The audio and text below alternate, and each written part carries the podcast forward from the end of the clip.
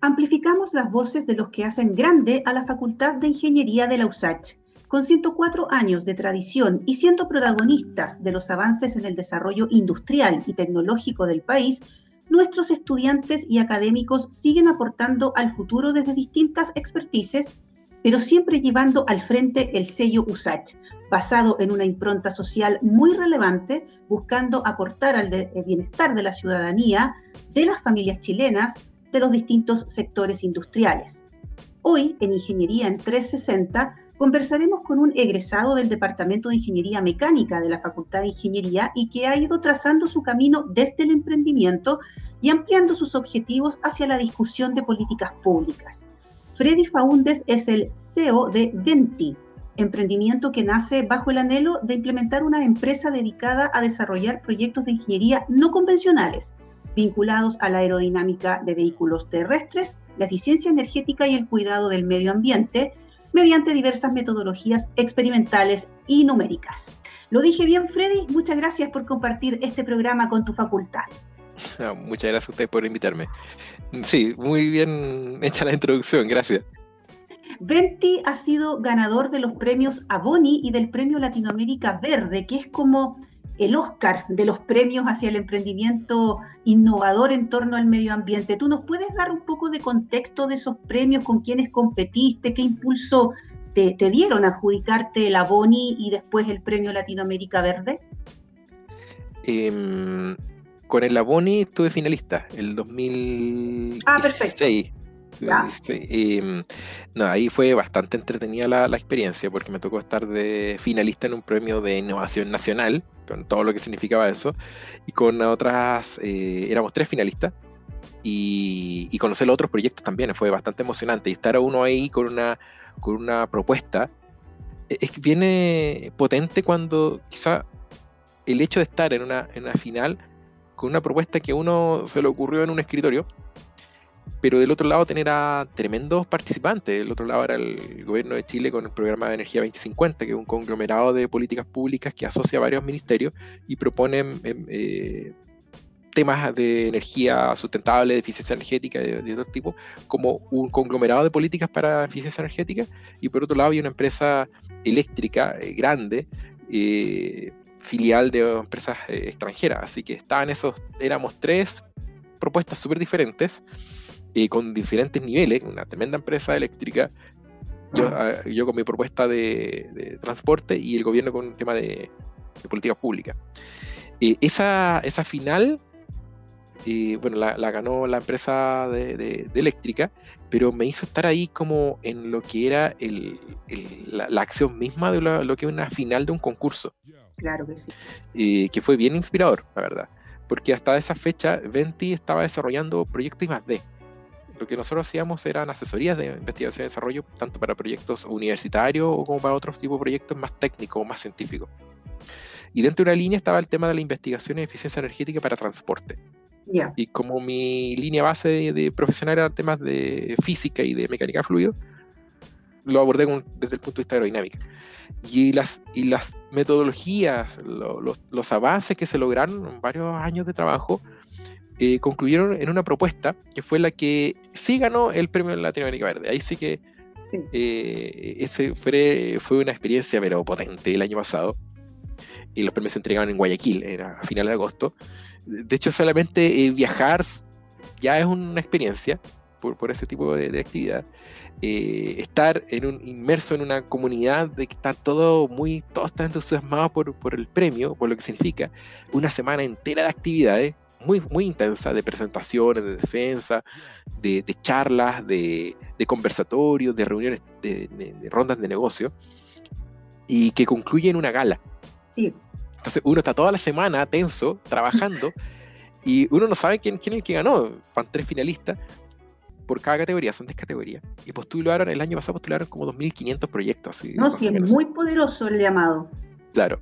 Y, y, se genera un ranking de los 500 mejores de Latinoamérica, y de las 10 categorías salen los 3 finalistas. Y Venti estaba de los finalistas. Y uno estaba toda la semana trabajando arduamente en un país caluroso, eso hay que decirlo, eh, que es un factor importante. y termina en la gala, donde recién uno va a saber quién es el ganador. Entonces esto es igual que los Oscars, el, ganador se anuncia en un micrófono, en un sobre cerrado, en un escenario de una noche de una, que una fiesta. Y ahí se abre el sobre y dicen el ganador es, eran tres países los finalistas, eran México, Perú y Chile. El ganador es Chile. Y dan el nombre 20. Entonces, entre la emoción y todo, que uno tiene que subir al escenario, recibir un galardón, una suerte, una estatilla, eh, y algunas palabras.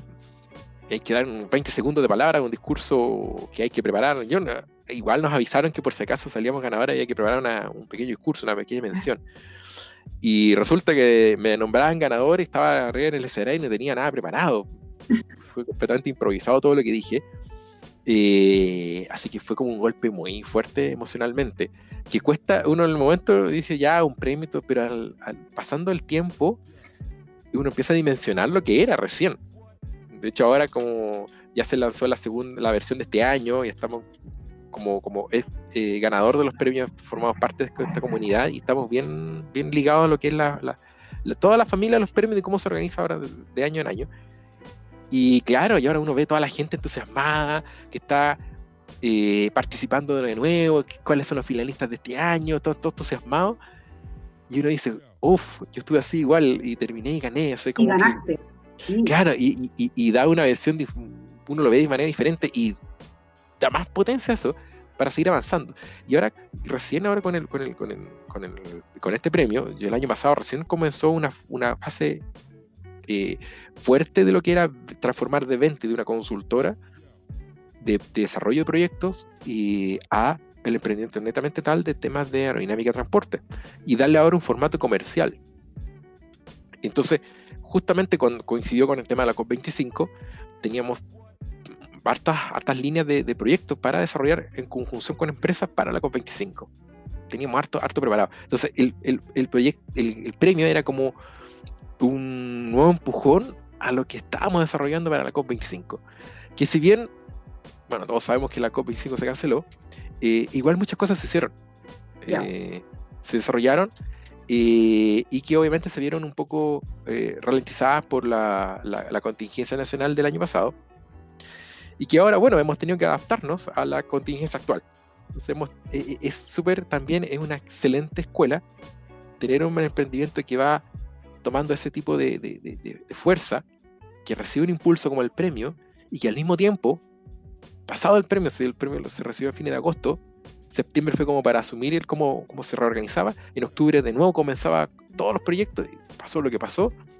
Entonces, ¿cómo un proyecto se puede adaptar para ser suficientemente resiliente, para seguir avanzando en un contexto nacional y ahora con un contexto mundial que es súper poco favorable para cualquier tipo de emprendimiento y cualquier empresa. Entonces ha sido una escuela pero potente. Eso te iba a preguntar porque si uno entra a la web de Ventic, venti.cl, vemos que hay ahí proyectos, servicios de mucha aplicación de investigación y desarrollo, pero también mucho foco en el tema medioambiental. ¿En qué momento se, cruza eh, de manera relevante eh, el tema medioambiental en las propuestas de, de Venti? Yo creo que nacen desde que yo tengo memoria, que tengo una inclinación hacia temas de medio ambiente y de conservación. Eh, siempre quise desarrollar eh, eh, tecnología, yo, yo siempre quise ser científico, pero ciencia aplicada al medio ambiente o desarrollos aplicados para ir en ayuda al medio ambiente. Para los que nacimos en la década del 80, nacimos bajo las noticias del agujero de la capa de ozono.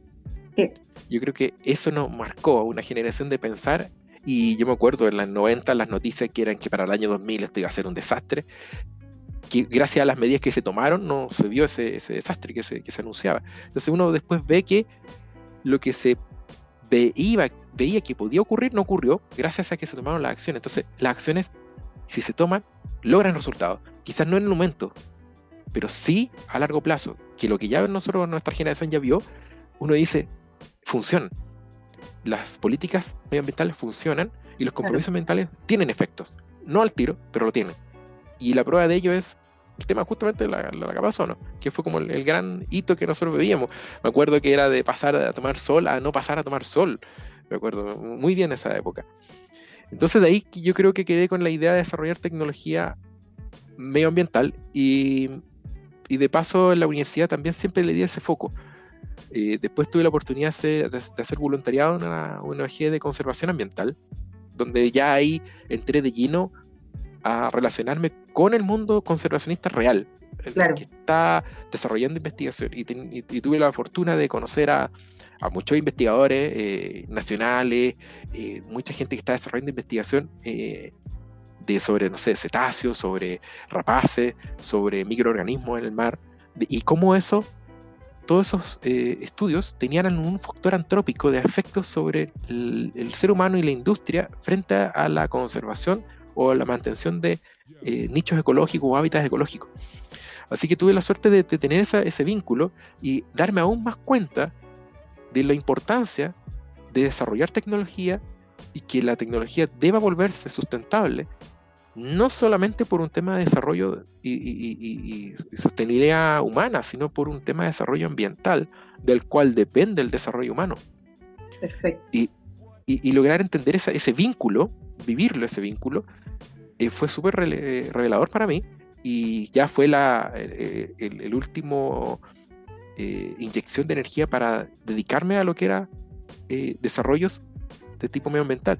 Uno de los proyectos que tuve la oportunidad de trabajar fue el, proyecto de la Universidad de Santiago, del Departamento de Ingeniería Física, sobre eh, análisis de la contaminación en Santiago.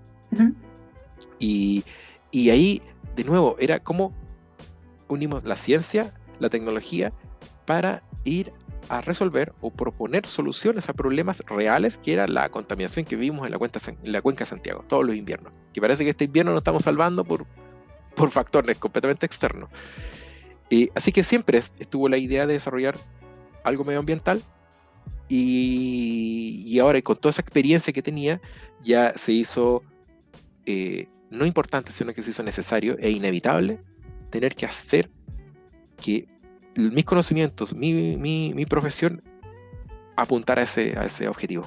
Y ahí es donde la academia se vuelve absolutamente relevante, lo has dicho en el diálogo, eh, cómo se unía la ciencia con, la investigación y cómo podía ser aplicado a una problemática tan real y que afectaba a tantas y tantas personas. Eh, ¿Cómo subimos a la, academia a la discusión de la política medioambiental, Freddy? ¿Qué rol has jugado tú en eso también? Yo creo que la, la academia siempre ha estado en la discusión medioambiental, a veces en una posición poco favorable donde está, es quizás tan compleja que no logra ser comunicada bien. Por eso que ha tomado mucha relevancia últimamente los comunicadores científicos. Tenemos excelentes comunicadores científicos eh, a nivel nacional, periodistas que se han dedicado a eso y que son capaces de llevar el tema a la comunidad. Porque el científico, su trabajo es generar ciencia y conocimiento a partir de problemáticas. Pero ese es su trabajo. Comunicarlo no es su, principal función. Su principal función es comunicarlo hacia sus pares para fortalecer esa línea de investigación.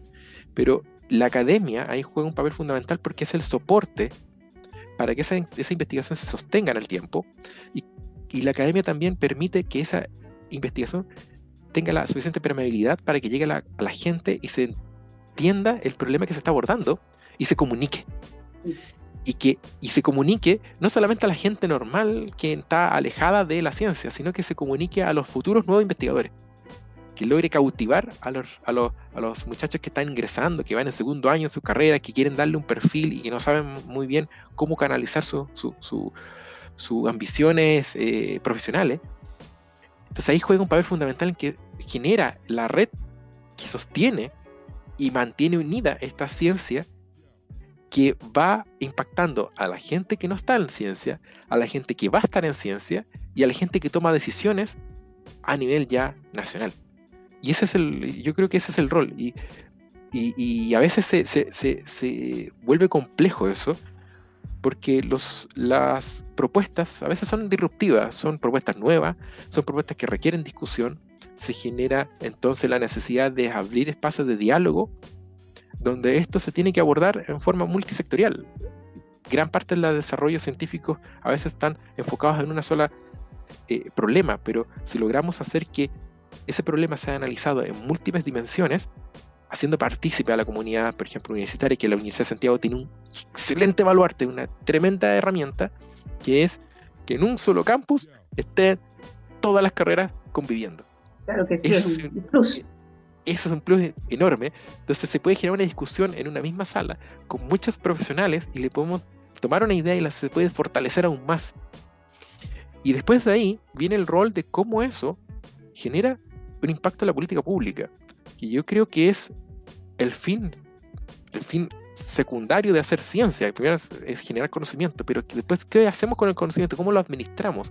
¿Y cómo hacemos que ese conocimiento sea democrático en el sentido de que impacte positivamente a todos? No solamente a las, a, a las personas que trabajan con la ciencia, sino que a las personas que no necesariamente trabajan con la ciencia y a la comunidad en general. Y el rol que yo creo que hay que fortalecer, hay que fortalecer del cómo tomamos una, un desarrollo, cómo tomamos un conocimiento y lo llevamos y podemos fortalecer las políticas públicas y hacer de todo un mejor convivir, ya sea con la sociedad, con academia, con política, con ciencia. Bueno, esta pandemia que estamos viviendo ha relevado de manera enorme el rol de la ciencia en este momento. O sea, hay un montón de teorías que se están viniendo al suelo eh, y que fueron sostenidas durante muchas décadas sobre cuál era el rol de la ciencia. Hoy tenemos una mesa social, se le llama, COVID, eh, sentada junto al gobierno tomando decisiones y aportando con sus modelos numéricos, con sus investigaciones, con sus proyecciones. ¿Y crees tú que estamos en el momento en que esa relación que ha sido tan difícil de, de mantener y de sostener en el tiempo, hoy está en un proceso irreversible, o sea que esto va a tener que seguir siendo así con una mesa mucho más amplia y multisectorial de aquí en lo que sea que venga por delante para el desarrollo de, Chile, más allá de la salud, hablo de todos los sectores de la economía y de la industria. Yo creo que sí, esto nos ha, nos ha hecho hacer una pausa a la fuerza y nos ha hecho discutir a la fuerza temas que habían sido relegados a segundo plano, de cómo la ciencia necesita estar en un punto que sea escuchada y que sea, sus propuestas sean consideradas. Eh, hay un tema también que, es importante destacar, que la ciencia se autocorrige, que es lo mejor que tiene. La, su fortaleza principal es que se autocorrige, sus conocimientos se auto eh, y se van mejorando en sí así. Y es un proceso. el, conocimiento científico se basa en el consenso, y los consensos son obtenidos en base a proceso y toma tiempo. Y quizás yo creo que hay que fortalecer ese concepto también, porque hay mucha gente que los espacios donde se genera la duda, o la duda que, puede plantear el rol de la ciencia en la política pública, es que, por ejemplo, uno escucha, eh, hay personas que dicen, bueno, la OMS decía hace dos meses esto y ahora dice esto otro, los científicos hace tres meses de esto y decían esto otro. Y como la gente a veces no está inmersa en cómo son las metodologías del, desarrollo del conocimiento, eh, hay que también explicar que el conocimiento se basa en el avance. Uno va avanzando, va aprendiendo cosas. Y que la fortaleza de autocorregirse le permite ser adaptable y siempre buscando la mejor solución. Y eso significa que algo que se podía dar por sentado, ahora hay nueva evidencia y esa nueva evidencia es, es extremadamente rica y valiosa que hace que nuestro conocimiento mejore. Pero quizás eso es lo que todavía yo siento que hay que fortalecer que hay que sentar de que las ciencias avanza, el conocimiento avanza, toma tiempo y que avanza a una, a una velocidad que socialmente es diferente. De que la gente, la percepción de la sociedad que no está vinculada al conocimiento científico, tiende a creer que necesita ser, eh, el conocimiento científico pasa a ser una base sólida en la cual se establece todo y se levanta todo. Y la ciencia sí, tiene sus bases sólidas e incuestionables, pero de ahí se levanta el conocimiento y se va construyendo a medida que todos aportan y todo esto se forma un gran consenso para tomar las mejores decisiones.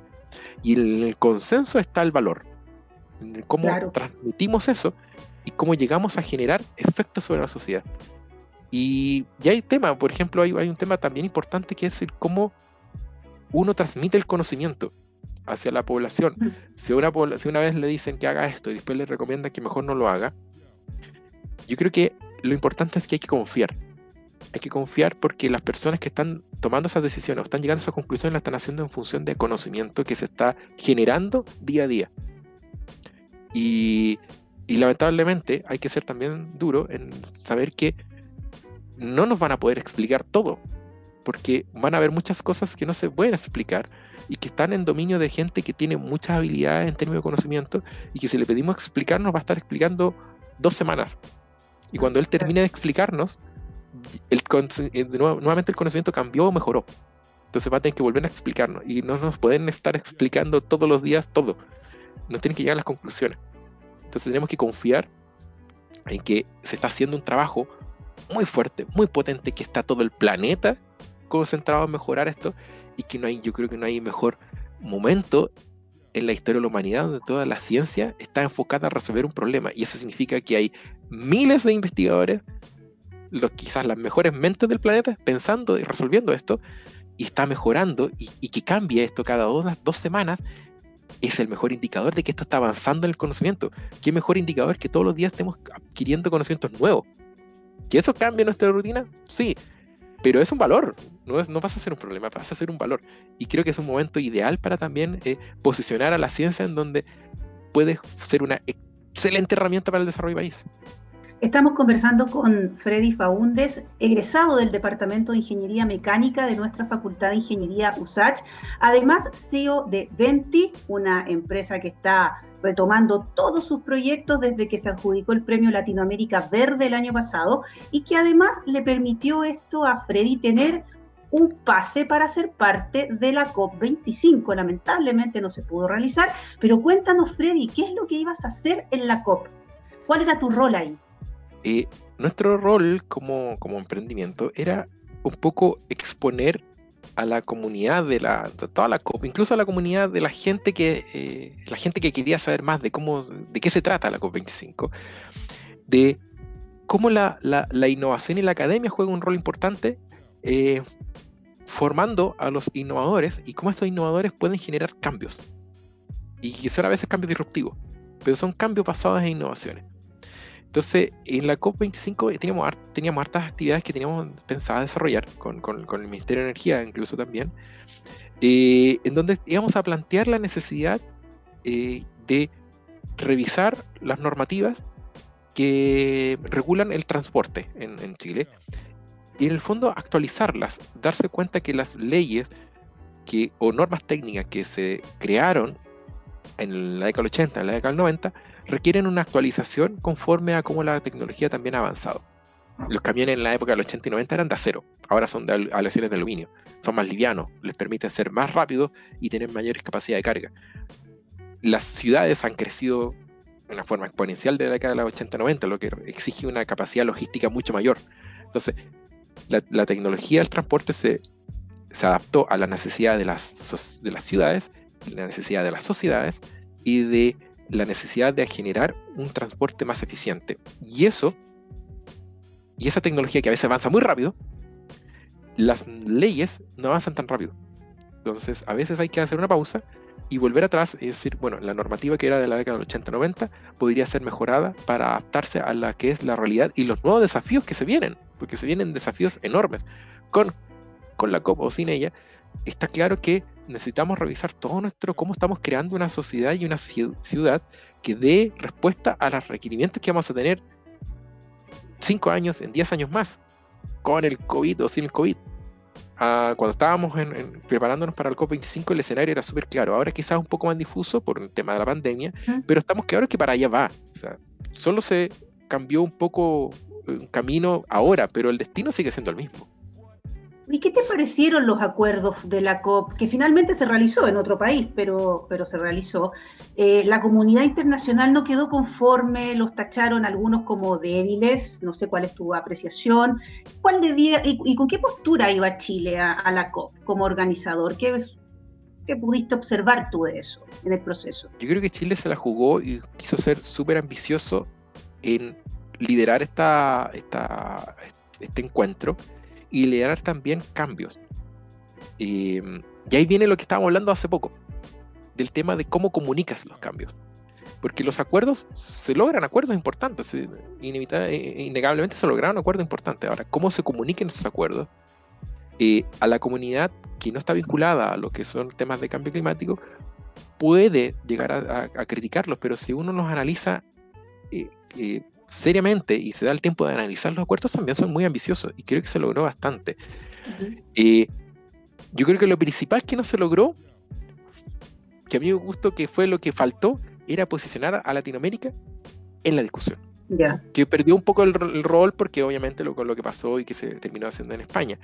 Pero yo creo que fue lo que principal, lo que no logramos transmitir, que Latinoamérica tiene una voz importante, somos una comunidad que tenemos la gran fortaleza, como lo tiene la USACH, de estar en un campus, tenemos un idioma único que nos podemos conversar y comunicar, discutir, pelear y después eh, darnos un buen abrazo de amigos eh, entre todos los latinoamericanos. Brasil se arranca un poco, pero igual nos entendemos con el portugués. Lo que no pasa, por ejemplo, en la comunidad europea, que es un poco más eh, una mixtura de cultura. Acá nosotros tenemos la virtud de que tenemos una cultura, si bien diferente en su detalle, en comunidad somos. Vemos el chavo del 8 y lo entendemos. A eso voy. Vemos un sketch en otro. rasgos comunes que nos unen. Tenemos muchos más rasgos comunes de lo que nosotros que podemos llegar a creer. Eh, eh, eso también lo aprendí allá en, la final de los premios Latinoamérica Verde. Estamos todos eh, preocupados por las mismas problemáticas. Tenemos todos los países más o menos el mismo nivel de desarrollo industrial y, económico no son como los países súper desarrollados que hay en Europa. Acá no, somos una familia que, si bien tiene sus problemas, igual estamos entusiasmados, somos bien alegres, los, latinoamericanos, y con esa alegría que nos caracteriza tenemos bien, eh, una, buena energía, que yo creo que eso faltó. Perdimos la oportunidad de haber plasmado este evento mundial con ese sabor latinoamericano y demostrarle que nosotros nos podemos organizar y podemos llevar adelante una, una actividad de esa importancia le falta ese, gustito. Pero en lo que son las, los acuerdos, eh, se lograron los acuerdos que se tenían en, carpeta o se tenían propuesto. Que si pudieron haber sido más ambiciosos, por supuesto, todas las COP han sido han tratado de ser cada, vez más ambiciosas. Desde, la, desde el acuerdo de Francia, todas están como, como quieren ser más o quieren ser igual, pero también hay que entender que hay procesos. Los acuerdos que se lograron en París se revisaban ahora para hacer nuevas propuestas. Entonces, no, tampoco nosotros íbamos a tener un rol protagónico como para lanzar el gran acuerdo Santiago equivalente a un acuerdo de Kioto o un acuerdo de, París, porque no era ese el rol. Entonces, también hay cómo se comunicó, quizás también falló, que sentar en el contexto donde se iba a desarrollar la COP, qué se iba a proponer o cuáles iban a ser las metas, y esas metas se alcanzaron. Perfecto. Oye, Freddy, no quiero perder esta, esta oportunidad de conversar contigo y hacerte volver un poco en el tiempo. Tú también eh, eh, egresaste del Departamento de Ingeniería Mecánica de la USACH hace ya algunos años y quería, bueno, pedirte que recordaras un poco tu paso por Ingeniería Mecánica, quiénes te inspiraron, quiénes se cruzaron en tu camino y te impulsaron a ser el ingeniero emprendedor, líder en temática de desarrollo tecnológico con foco medioambiental ¿Qué eres hoy? Fue, la pasada de la universidad fue una experiencia muy, muy rica en, todo sentido. Eh, recuerdo aún con temor el primer día que ingresé y me andaba arrancando de, lo, de, lo, en ese tiempo que hacían los mechoneos. Eh, entonces todavía recuerdo muy vivo eso. Eh, de aprender. Yo tuve la suerte de estar en un colegio donde nos prepararon muy bien, un colegio público de la comunidad de Santiago, y, me preparé muy bien antes de, ingresar a... Yo sabía más o menos que quería estudiar eh, algo de ciencia con un enfoque matemático y físico, así que me preparé cuarto medio muy bien, lo que me permitió estar en primer año de la universidad más tranquilo y más relajado y vivir un poco más el ambiente universitario. De eso de mezclarse con otras carreras, eh, conocer otras cosas. Eh, por ejemplo, me acuerdo de, de las ferias de, astronáutica que se hacían en, el Salón Bulnes, cuando el Salón Bulnes era Salón Bulnes, no sé cómo se llaman ahora. Eh, y, dentro de todo eso, em, comencé también a, vivir otras cosas que yo quería hacer desde, siempre. Yo quería estar en talleres de arte, así que estuve en talleres artísticos ahí en la, parte de dibujo y, dibujo manualizado, se, se llama ese curso. Estuve como dos, dos años, creo yendo. Y como también quería desarrollar, eh, siempre me gustaba el deporte, eh, estuve prácticamente toda la carrera vinculado a deporte, estuve en la selección de, atletismo, entonces fue todo bien, yo, creo que le saqué el jugo a, los años que estuve en la universidad. Y ya habían varios profesores que fueron como los, también los inspiradores, profesores que, que desafiaban, hacían que uno pensara en forma desafiante sobre los problemas que uno tenía al frente, de pensar fuera del cuadrado, fuera de la caja, intentar resolver cosas y, la filosofía está como japonesa que si hay algo que no está resuelto, no esperar que alguien lo haga, sino que uno va y lo hace. O uno va y lo enfrenta y trata de hacerlo. Otros profesores que eran muy rigurosos, recuerdo, que me dejaron muy, muy marcado el tema de ser riguroso en desarrollar algo. Que si uno se demora más en hacer algo, yo, por ejemplo, en mi tesis me demoré dos años en hacer mi tesis. Eh, es solo tiempo que uno toma, pero la rigurosidad es el valor que uno le da al trabajo. Es como el lema de la, de la, de la USAT también. Y así que recuerdo con harto cariño, y mi entrenador en, la, en, el atletismo también, lo que significaba el esfuerzo, la constancia por lograr objetivos. Yo entré a atletismo y a los, creo que al año y medio, comencé a mostrar resultados buenos, eh, pero era un año y medio de trabajo, de entrenamiento todos los días, desde cuando empecé no nada, y al año y medio ya estaba logrando buenos resultados. Entonces ahí también una muestra de la constancia, de tener eh, confianza en que si el proceso es bueno, el resultado no tiene por qué ser malo. Pero hay que confiar en el proceso y hay que confiar en esa idea y confiar en que uno lo puede lograr. Y, y por eso no recuerdo con mucho cariño la, la universidad y yo creo que es el sello de la universidad también. ¿Y tú sientes, que, tú sientes que ese sello lo aplicas en el día a día? Porque egresaste hace bastantes años y uno podría decir que al final uno toma una, una dinámica de la vida, pero ¿sientes que el sello USACH se te quedó y que lo aplicas en el día a día? No hay día que no lo aplique. Perfecto. Creo. Y ese, además que hay, hay, que entender otro, otro aspecto. La universidad tiene un foco en que si uno analiza su población de alumnos, son como también ese, ese espíritu bien aguerrido. Eh, no digo que en otra universidad no se dé, pero en la USACH se da esa curiosidad que se da con más fuerza. Que es como un símbolo, pasa a ser, de, cohesión, de, fortaleza, de, apoyo y de solidaridad con, el resto. Que, se, no sé, me acuerdo que organizábamos eh, clases. Yo ya venía, yo me acuerdo que en el, en el, liceo ya a veces me pedían que yo hiciera clase de reforzamiento para otros cursos. Eh, en la universidad también se daba, entonces había ese, ese, apoyo y bueno, nos faltaba el, compañero que estaba en una posición bien poco favorable para poder desarrollar su estudio universitario y los demás iban a la, ayuda. Eh, yo cuando estuve en la universidad estuve varios años en el hogar de la universidad. Así que me tocó ver más de cerca todavía ese, ese, esa, fuerza, ese ímpetu interno que a la larga uno no sabe si la USACH lo tiene o la gente que va a la USACH lo forja como que, no sé si es algo que la USACH lo impregna hacia su familia o es algo que la familia va impregnando a la USACH. Porque a mí al menos me tocó estar, eh, me tocó ser bien un, alumno bien, yo creo que no estuve en la piel de la universidad, estuve en las vísceras de la universidad. Eh, viví en el hogar, estuve eh, en atletismo, estuve en arte, aproveché... integralmente te nutriste de todo lo que te podías ofrecer. Claro, yo literalmente vivía en la universidad, almorzaba y cenaba en el casino de la universidad. Entonces vivía ese ambiente todos los días y eso me permitió conocer profesores, conversar. A veces eh, yo tenía espacios entre el estudio y el entrenamiento que a veces me iba a conversar con mis profesores. Y conocí y tuve esa buena relación con muchos profesores que hasta el día de hoy, pues un par de días atrás estábamos conversando con, un profesor acerca de toda esta la pandemia y el rol de, de, de los modelos predictivos y cómo también la ciencia tiene su rol acá. Entonces se genera ese, ese ambiente. Y, yo lo he aplicado, lo, lo, lo, aplico, yo creo que lo aplico y lo exploto. Porque hay, hay, hay cuando se ven estas adversidades que estamos, estamos viviendo ahora a nivel mundial, un factor es la resiliencia y el otro es la retentividad. ¿Cuánto tú puedes, cuántas veces tú te puedes parar desde cuando, cuando caes por un mismo problema, cuando te enfrentas a un mismo problema, pero cómo tú también vas aprendiendo para no caer de nuevo al mismo problema? Porque la idea es no tener que chocar todos los días con niño piedras. La resiliencia es como pararse todas las veces que uno se cae, pero la idea no es estar cayéndose cada rato. Entonces hay, un fenómeno también que es la retentividad, de cómo uno puede retener esa experiencia y la vuelve a aplicar. Yo creo que eso también es el sello de la universidad, es, poder, a pesar de todo, poder lograr el objetivo y aprender en el proceso para que el nuevo proceso que uno, que uno, que uno se involucre tenga ese, ya, ese aprendizaje posterior. Perfecto. Oye, Freddy, ¿y cómo, te, tomando todo esto que me comentas ahora, cómo tú rearmas tu año 2020? Porque tú tenías muchos proyectos, planes con Venti o como un expositor del mundo del emprendimiento que por diversos motivos tuvieron que posponerse. ¿Cómo has sido resiliente también tú mismo para rearmar tu año 2020 y proyectar lo que viene?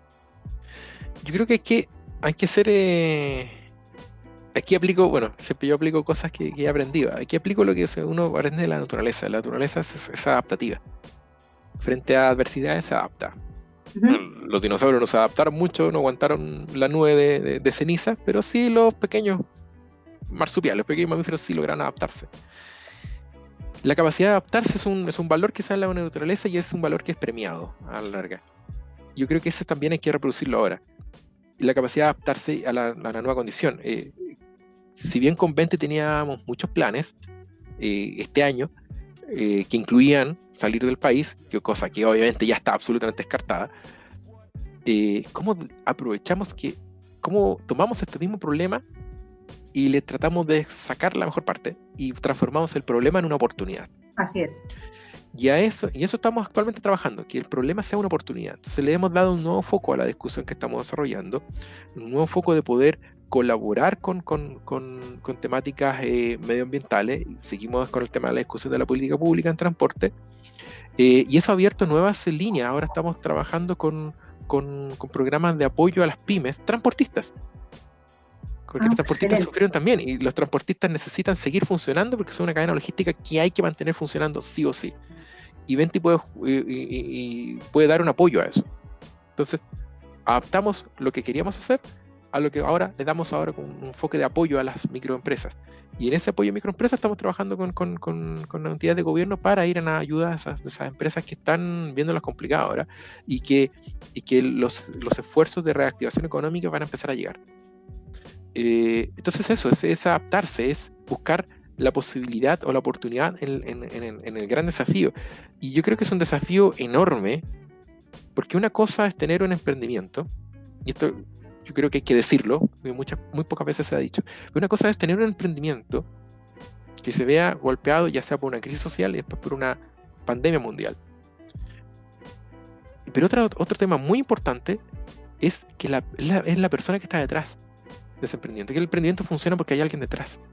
Y cuando estamos hablando de emprendimientos pequeños, son las personas en el fondo. No son grandes empresas. Son las personas, son grupos 3, 4 personas. Y esas 3, 4 personas se están viendo igual de afectadas que todos. Entonces, el emprendimiento es el reflejo de la salud de las personas también, de la salud emocional, de la salud física. Entonces, también hay que ser eh, realista y decir, sí, uno puede tener que el emprendimiento esté soportando esta crisis, pero de fondo hay personas también que están detrás los emprendedores están sufriendo mucho y aún así están saliendo adelante. Entonces, ver un emprendimiento que se está poniendo de pie no es solo que el, emprendimiento se está logrando poner de pie, sino que detrás hay una persona que ya se puso de pie y ya dio el salto, que tuvo toda esa fortaleza de salir adelante y dar el salto que en el emprendimiento se refleja como un paso. Entonces, es como un, un fenómeno desfasado, que el emprendimiento refleja no alcanza a reflejar todo lo que hace el emprendedor detrás. El emprendedor detrás se lleva la mochila, se la carga y se la sobrecarga ahora y se pone de pie y corre para que el emprendimiento dé solamente un paso. Freddy, la verdad que este ha sido un gran mensaje en realidad para la comunidad también de nuestra Facultad de Ingeniería, que tiene muchos emprendedores que están siendo apoyados por el Centro de Innovación o que están también empezando a rodar las primeras ideas que están empezando a aparecer de la observación social. Empieza el ingeniero y la ingeniera también a ponerse en el lugar social que le corresponde y a decir cómo yo puedo mover esto que en este minuto se nota que está cambiando y que puede evolucionar hacia otras cosas. Nos quedan pocos minutos para terminar el programa. Quiero agradecerte tu tiempo y tu disposición. Sé que tienes una agenda muy apretada para seguir discutiendo políticas públicas en transporte. Por otro lado, seguir con Venti apostando por la innovación, desarrollo y, tecnología, que es muy relevante desde el punto de vista de la ingeniería. Y quisiera ofrecerte los minutos finales para que le mandes un mensaje a la comunidad de la Facultad de Ingeniería de la USACH. Un mensaje a la comunidad de la Facultad de Ingeniería. Y sigan siendo los mismos. Sigan siendo los mismos. Si están aquí, ya tienen el, el espíritu de la universidad. Están, ya, si ya son parte de la familia, ya saben lo que tienen que hacer. Así que y no tengan miedo que estamos todos en la misma. Pero aún así, ayer estuvo nublado y hoy día tenemos un gran sol. El sol siempre sale. Y, hay que tener confianza en eso, que vamos a salir adelante y, y que sigan siendo los mismos. Ya son parte de la familia, ya saben qué hacer. Muchas gracias, Freddy Faúndez, egresado del Departamento de Ingeniería Mecánica de la Facultad de Ingeniería de la USACH, CEO de Venti. Venti.cl es su página web para que observen todos los proyectos y todo lo que tiene la ingeniería para ofrecerle al sector industrial y también a la ciudadanía con tecnología, innovación y desarrollo tecnológico. Con Ingeniería en 360 nos reencontramos en una próxima oportunidad.